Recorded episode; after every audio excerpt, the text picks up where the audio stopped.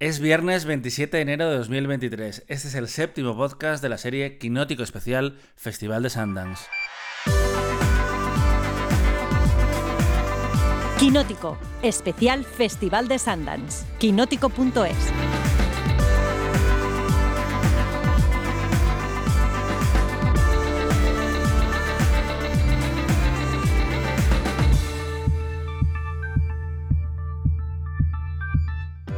Janina Pérez Arias, ¿cuántas pelis llevas ya en el, cuerpo a estas alturas de Sundance?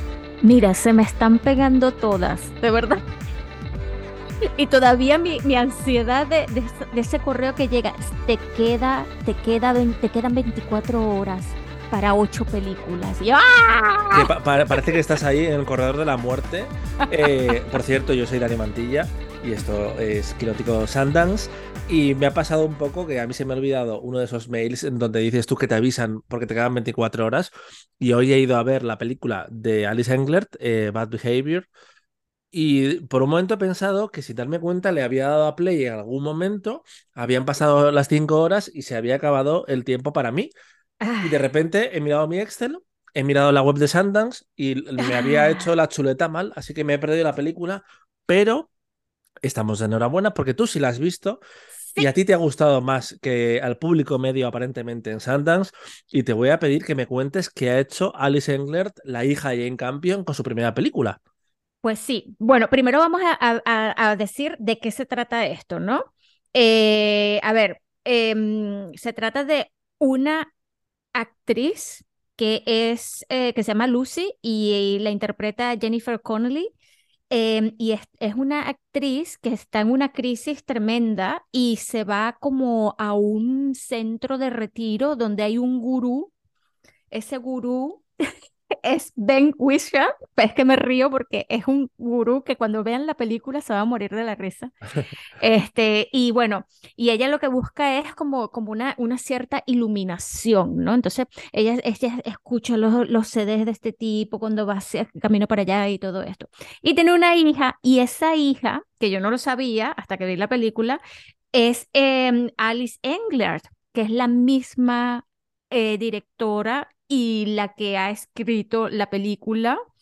Em, y ella es una, eh, una Stam, Girl, o sea, es una doble de, de acción en películas y está en ese momento en el otro, en otro, en el otro lado del mundo, o sea, en Nueva Zelanda, haciendo una película de estas, así como El Señor de los Anillos.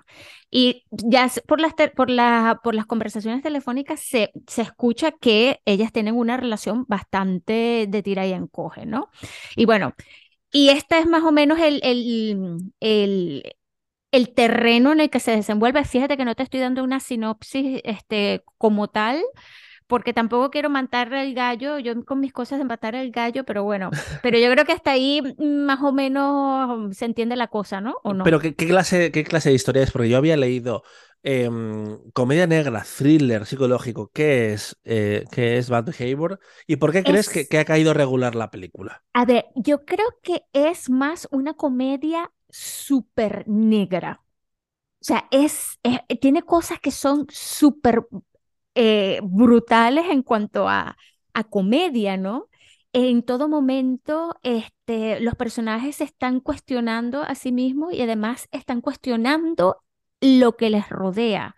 ¿Y sabes por qué? Yo tengo una teoría de por qué no les ha caído bien, porque son personajes tan antipáticos, tan antipáticos que no logras como espectador hacer ningún tipo de conexión con ellos. Y sabes que yo creo que allí está el atractivo de la película. Yo jamás había visto a Jennifer Connelly en un registro como este, donde pone tanto de ella, porque es una tipa insoportable, o sea, pone tanto de ella en este personaje y de verdad que, que lo hace súper bien. O sea, le, la borda, la lo borda por completo. Ah, yo, creo que esa es mi teoría. Ajá, para mí los personajes imperfectos y odiosos siempre me han resultado muy cinematográficos y, y- Ujú, y- y me encanta ver esas historias. El mejor ejemplo que yo creo que he vivido así en los últimos 10 años es la serie Girls, que producía mucho rechazo, que hacía que la gente odiara mucho a, a Lena Dunham, pero es que también me parece que pasaba, por ejemplo, eh, con Frances Ha, la película de Greta Gerwig. Que em, tenía, eh, no, perdona, de Noah Baumbach, protagonizada por Greta Sí, Gerwig, exacto. y Sí. curiosamente, ese tipo de reacciones suele pasar eh, más cuando los personajes son mujeres. Eh, re- Sí, reacciona ese, sí, ese rechazo, en plan, ¿me caes mal? Mm, no. sí, sí. Yo creo que es una película que está, para ser una primera película, es- tiene muchas profundidades. Me encanta eso de reírse de todo, no dejar títere con cabeza, de cuestionar el, el, este, el entorno este, y de cuestionarse a sí mismo. O sea, de verdad que es, es un, es, es- está siempre, mantiene ese, mm, ese clima, ¿no? De, de, de reírse y de cuestionar, y de cuestionar y cuestionarse. Y eso es súper difícil de mantener a lo largo de dos Mm. horas Otra película, película. otra ¿Sí? película de casi dos horas que este Sí, año se han portado un poco regular en Sundance porque sí. tenemos más películas largas que en 2021. Ujú. Oye, ya dijimos que, que Alice Englert es la hija de Jane Campion, no lo hemos Sí, dicho. sí, lo hemos Ah, dicho al principio. Que yo la y lo que no, lo que no sabes es que sale Jane Campion también en la ¿en película. serio? Sí. Ah, yo, yo entrevisté a Jane Campion cuando hizo Top of the Lake en Cannes y estaba también Alice Englert porque es actriz en, en la película. Pero bueno, yo me la apunto, eh, me da mucha rabia eh, no verla, porque hasta ahora lo, lo he estado haciendo muy bien, solo me había perdido eh, Run Rabbit Run, porque la habías visto tú y había leído críticas regulares, pero bueno, yo me apunto Bad Behavior y quería Sí. hablarte, que hablemos los dos, porque la hemos visto de Aileen, que es Mm, mm. una película mm, esperada por mí porque tenía mucha curiosidad por ver qué había hecho el director de Lady Macbeth, que se llama William Oldroyd y que lanzó la carrera de Florence Pugh a la supernova eh, y él ha estado muy tranquilo en siete años y de repente ha vuelto con una película bastante particular en el tono también, que es una adaptación de una novela eh, de culto de Otessa Mosfeq y que eh, te la voy a vender, tú la has visto, pero te la voy a vender como un cruce de Carol y El secreto de sus ojos. Eh, y a lo bestia. A lo bestia, a lo bestia, porque también es una película que los tweets que salían de Sundance era, ojo, cuidado, porque hay twist en esta historia.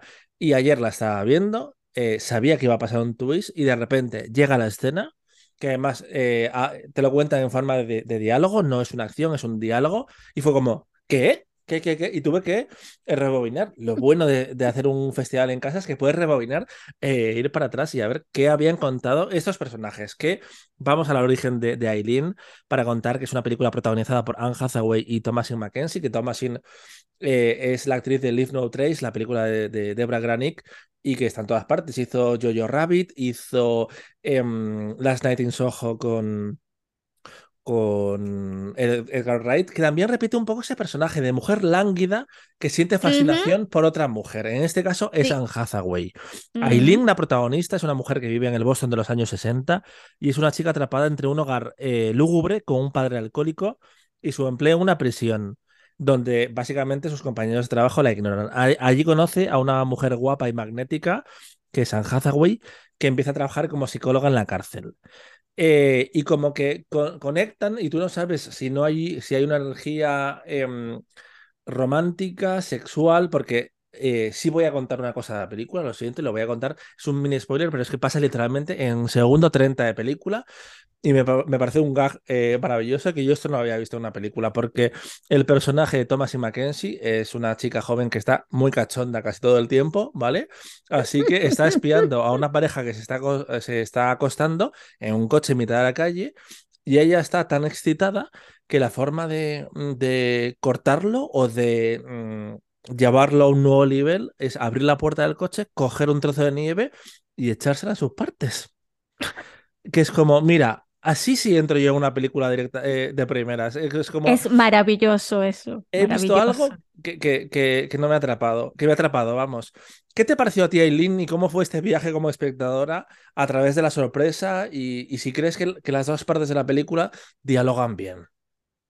Mira, de verdad que yo también tenía unas grandes expectativas y, eh, por todo, por todo, por, por, la historia, por quién ha escrito la historia, por, por los protagonistas, eh, por la sinopsis.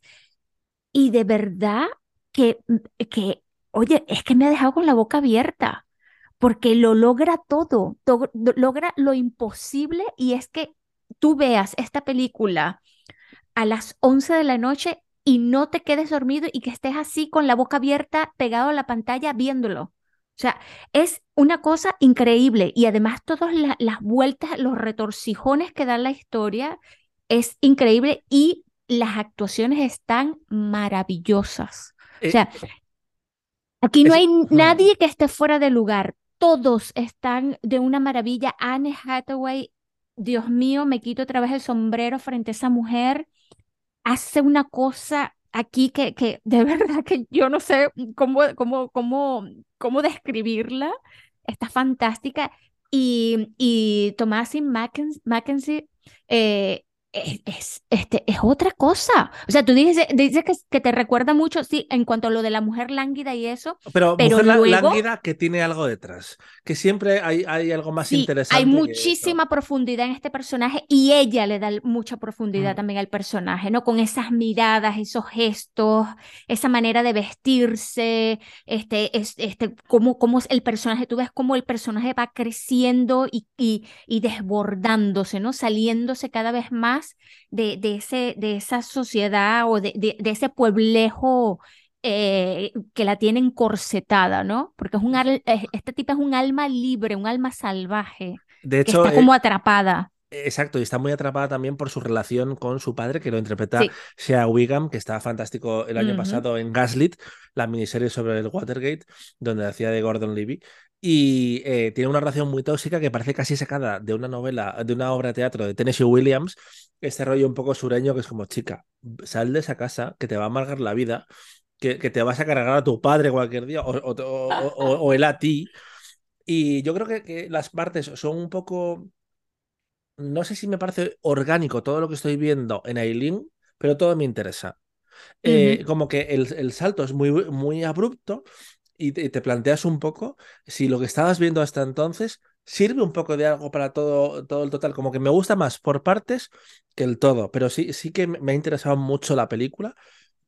Me, llama la atención, pero luego pensándolo, eh, creo que mm, encaja porque eh, termina de forma bastante abrupta, pero realmente ya te ha dado toda la información que tú necesitas. Sí, que ya no, está. no hace falta verlo porque tú ya sabes lo que, lo que va a pasar. También hay un monólogo de una actriz eh, que creo que es eh, Marin, no, Siobhan, no, bueno, una actriz secundaria, así no doy tampoco pistas, que tiene un monólogo que es muy turbio, como es la película Aileen por momentos. Y hablábamos de Carol porque también tiene esa, enérgica, esa energía eh, que además recordaba un poco a, la dinámica de Terés y de Carol y de Rooney Mara y de, y de Kate Blanchett, porque además eh, Anne Hathaway hasta le copia el, el, estilismo un poco a Kate Blanchett con una peluca que por otra parte parece un poco eh, sacada de su personaje de Brock Mountain, también ese rubio. Es cierto, es cierto, pero fíjate que claro que es, mm, son los mismos años, es el mismo tipo de mujer, es el mismo tipo, e, es, es la sociedad americana en esos años de cuál era el destino de las mujeres, ¿no? Era como un destino ya escrito a fuego, este, y, y, bueno, y estas dos mujeres se salen de ese molde. Eh, fíjate que es, notable que el, el, personaje de Anne Hathaway no, no tenemos mucha información, pero lo, poco, lo poco que tenemos, ya eso nos basta. Eso nos basta porque, porque, eh, este, eh, porque necesitamos que se mantenga ese misterio. Eh, y es un misterio no solamente en relación a su pasado, sino también en relación a su sexualidad. Claro, tú no sabes. Este, no sabes, no sabes. ¿Y qué más da? Disfrutas de la cosa cuando todavía estás en el segundo, en el segundo acto, ni siquiera el segundo giro, y hay un momento como un piquito que tú no sabes como espectador, es como, ¿esto qué ha sido? Esto ha sido un, un beso romántico, pero sí, es una película em, con un ambiente malsano, con sorpresas, que encaja en, en, la narrativa de Lady Macbeth, que también era una película que parecía un drama británico de época y que de repente te sorprendía mucho con los personajes. Creo que ahí funcionaba mejor el arco del personaje, pero he estado muy, eh, muy dentro de esta película, la verdad. Sí. Sí. Sabes que yo no he leído esta novela de Otessa Mosfeq. Otessa Mosfeq este, se hizo, bueno, una de las novelas más famosas de ella es de Mi año de relajación y, ¿cómo se llama? Mi año de, es que lo tengo, lo tengo aquí ah, detrás de mí. Eh, eh, mi año de descanso y relajación, donde también este, tiene personajes, eh, personajes que son imposibles con los que conectar, entenderles, pero que tienen una oscuridad horrorosa, como un abismo, una cosa así. Y, y claro, este, siendo ella eh, también la guionista de la película eh, basada en su novela, pues eso es, yo quiero saber ya todo de esa dinámica, ¿no? De cómo se desarrolló esta cosa de, de, escribir o coescribir el guion con, con Luke eh, Gobel, que es el, que, el, el co-guionista, porque claro, tú te preguntas, ¿cómo fue eso? ¿Cómo fue eso? Si se fueron a las manos, si no, ¿qué se quedó fuera? O sea, estoy súper curiosa, no sé.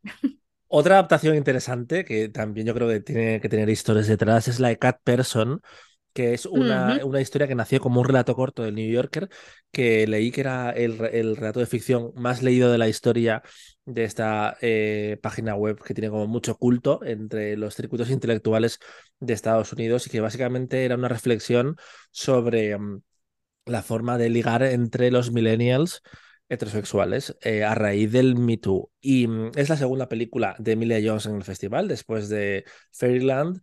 Y también está el primo Greg de Succession, también conocido como Nicholas Brown. Y es una película que es una prima, vamos a decirlo ya, de una joven prometedora. Es claramente una sucesora eh, espiritualmente. Eh, ¿Qué crees que debería saber la gente de Cat Person Sim, por favor, llegar al twist del segundo giro, ¿eh? del segundo acto. Mm, a ver, bueno, podemos dar las líneas así generales, ¿no? Este, mm, que, que, bueno, Emilia Jones interpreta el papel de Margot, que es una estudiante en un college.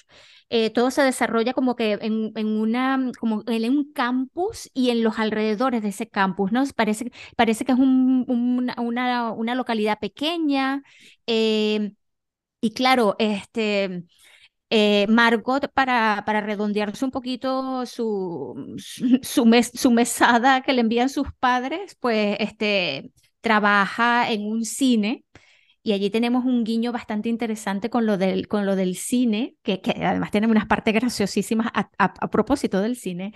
Eh, y Margot comparte su habitación en el campus con una chica que es la bomba. porque ahí hay un detonante bastante, bastante interesante. Y esta chica este, vive mucho en su, como que una virtualidad bastante notable, ¿no? Y, y muchas veces, muchas, muchas noches, Margot tiene que regresar eh, por, por la noche, noche cerrada, donde no hay nada, ni un alma en, en la calle. Y allí esto sí lo podemos decir. Sí, hombre, no, no, podemos decir que ella conoce. Esto sí podemos decir que siente todos lo que sentimos todas las mujeres cuando vamos por mm. la noche en una, por una calle desolada y es un miedo aterrador. Mira, te, he visto, te he visto demasiado conservadora con los spoilers. Yo pedía prudencia, pero ha sido muy prudente. Pues eh, el, personaje de Margot conoce a un cliente del cine, que es el personaje Nicholas Brown, y empieza una dinámica de chico conoce a chica. Sí, no, chica conoce a chico, vamos, da igual, el orden de los factores, pero tú lo ves siempre desde el punto de vista de, de ella. Y mm, básicamente eh, Margot, que es una chica muy mona, inteligente, amiga de sus amigos, pero es un poco, es un poco pánfila. Eh, y en ese sentido tú ves eh, una relación que se desarrolla sobre todo en sus primeros compases en el mundo digital, como dices tú, y ellos van teniendo citas un poco, unas citas normales que son como, "Mm, sí, pero no, sí, pero no, sí, pero no. Hasta, pasa, hasta que pasa algo eh, que su, dinámica- su dinámica en la relación cambia y ya suceden cosas, básicamente. Y yo creo que esta Suceden muchas cosas. Suceden muchas cosas, demasiadas en el tercer acto, creo yo, porque además me- eh, la estaba viendo con, con Juan Sanguino, que se había leído el relato corto, que le gustaba muchísimo, y me dijo, uy, esto, todo esto del tercer acto no es así, y de hecho parece Ajá. de una película completamente distinta, porque tú estás viendo algo como más ambiguo, que no entiendes muy bien cuáles son las, las intenciones de, mm, del personaje Nicholas Brown, prácticamente, sobre todo. Y la película, digamos que te lo resuelve, no falta que te digamos eh, de qué forma, pero te resuelve de una forma bastante impactante y, y como de otra época. Y que se olvida de lo que yo creo que era un poco el inter- lo interesante de, de, estas, de esta reflexión sobre esa forma de ligar, de comunicarse, que es esa pas- pasivo-agresividad que está incorporada, ese perseguir a la gente que no te hace caso, esa pérdida de tiempo Ujú, constante. ¿Cómo, ujú. cómo lo has visto tú esta película? ¿Qué te pareció Person? Mira, me pareció que es una propuesta de doble filo. Te voy a decir por qué. Porque eh, cuentan todo lo que sentimos las mujeres. Fíjate que no hay diferencia de si es la generación mía a la generación Z, que es la generación de- del personaje de Margot. No hay ninguna diferencia. Es como que un hilo conductor. Me, me acordé mucho de, de- del, del- del libro de del libro de, de, de, Desiree de Fez, eh, Ujú. este, es- este La que reina del ella- grito. la reina del grito, que, que ella, ella trata ese tema allí. Y me acordé mucho em, de, de todas, de todas estas cosas que, que están ahora mismo como que pertenecen a nuestro zeitgeist, ¿no? De, de esto de, Mm. de, de este, hasta qué punto eh, es válida la paranoia, ¿sí? Y cómo la paranoia que uno, que uno misma como mujer se cree en la cabeza es el, el mejor amigo y el peor enemigo de uno. Mm. Entonces, te digo que es un arma de doble filo porque al final hay una cosa allí que, que queda muy ambigua porque yo no sé si la, la directora Susana Fogel nos está diciendo de mantén intacto lo que, lo que tu, lo que este sexto sentido te diga eh, y confía más en él a no confíes en él, Claro. ¿sí? Porque, porque es que es tan brutal y es tan perturbador todo, eh, porque es que de verdad que, que, que te haces una película de terror en la cabeza, ¿sí? eh, ese recurso del que tú hablas, ese miedo compartido que tienen las mujeres de diferentes generaciones, se expresa a través pues, de un recurso precisamente que, que- que es divertido y que además eh, yo creo que es auténtico, como tú te montas tus películas en la cabeza y literalmente tú proyectas cosas que y temores, eh, deseos y sobre todo temores que en el caso eh, sí podemos decir que la película abre con una cita de Margaret Atwood bastante famosa que dice que las mujeres, los hombres te- eh, temen que las mujeres se rían de ellos y, la- y las mujeres temen que los hombres les maten. Exacto. Eh, creo que, que la película comete un error a la hora de cerrar todo, que igual no sería necesario eh, o sería más, más interesante, más complejo por eso que estabas diciendo tú, pero es una película muy, muy, muy entretenida, muy actual. Y, y que creo que, que va a dar que hablar cuando, cuando se vea. Y eh, efectivamente el otro día se, se tuteó que esas películas de Sundance este año parecían muy influenciadas por dos títulos, que eran eh, Coda, que en el caso de Radical se podía ver alguna cosa, o, o, o, em, Una joven prometedora, Promising Young Woman, en el caso de, de, de Cat Person y otros títulos. Y claro, es, es, es, es cierto, el arte alimenta el arte, pero también los ciclos que son por lo menos pues como de dos años, porque esas películas pequeñas no se tratan mucho de hacer, pero la, la financiación y demás. Y Ujú. bueno, Cat People, eh, que además es el debut de Susana Fogel, que es la guionista junto a, mm, junto a eh, no, Olivia Wilde. ¿Es la guionista? Bueno, ¿Ah, es sí? co-guionista de Booksmart de Super Empollonas. Ah, mira. Sí, sí, sí. Esa película a mí me encanta. A mí también me gusta muchísimo. Wow. Sí. Eh, pues sí, era co-guionista de ella. Es que no estoy seguro si, Ujú. si Olivia Wilde escribió también la película o solo la, la- o solo la dirigió.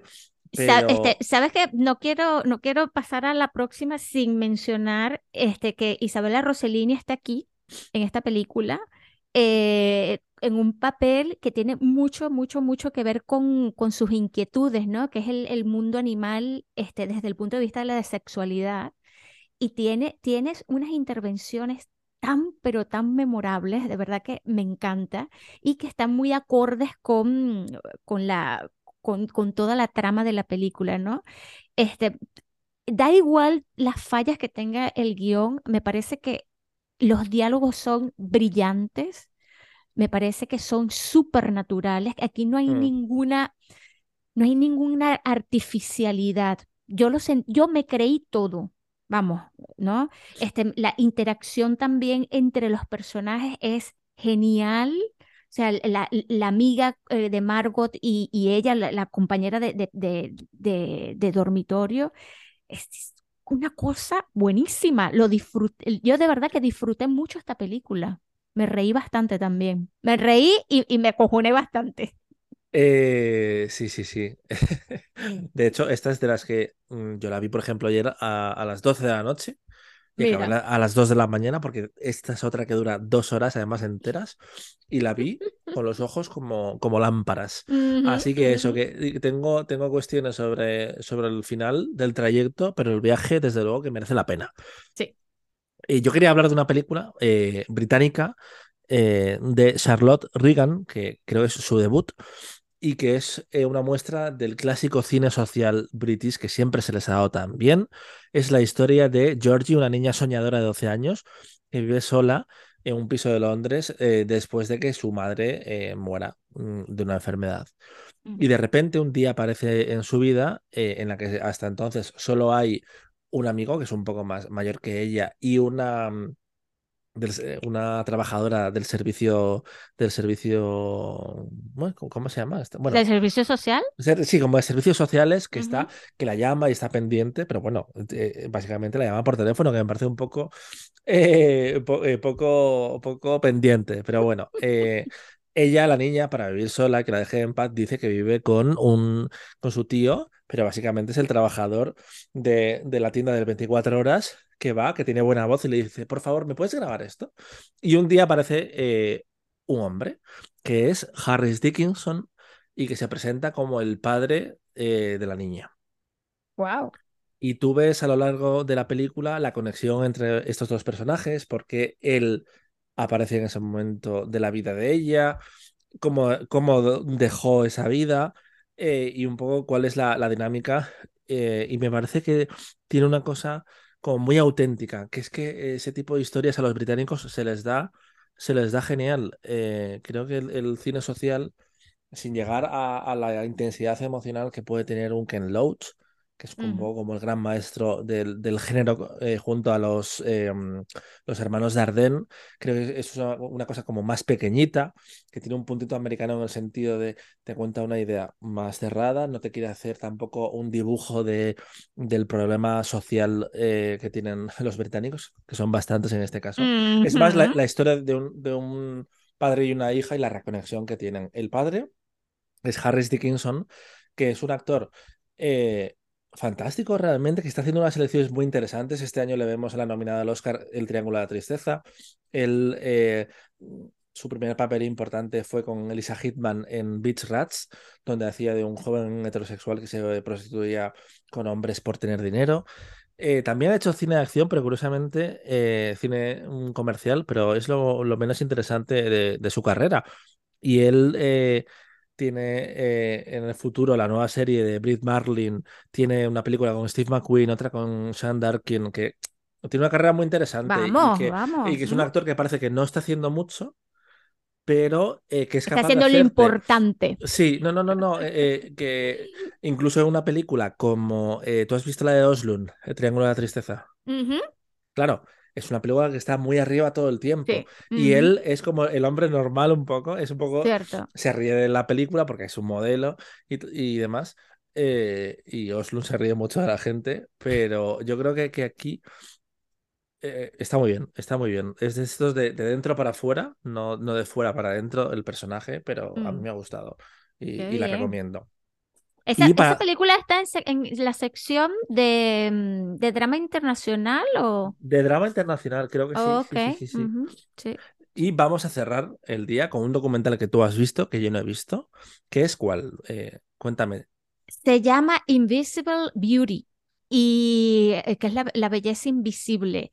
Y es un documental del carajo, es cojonudo, me encanta este documental, de verdad que me dejó fascinada.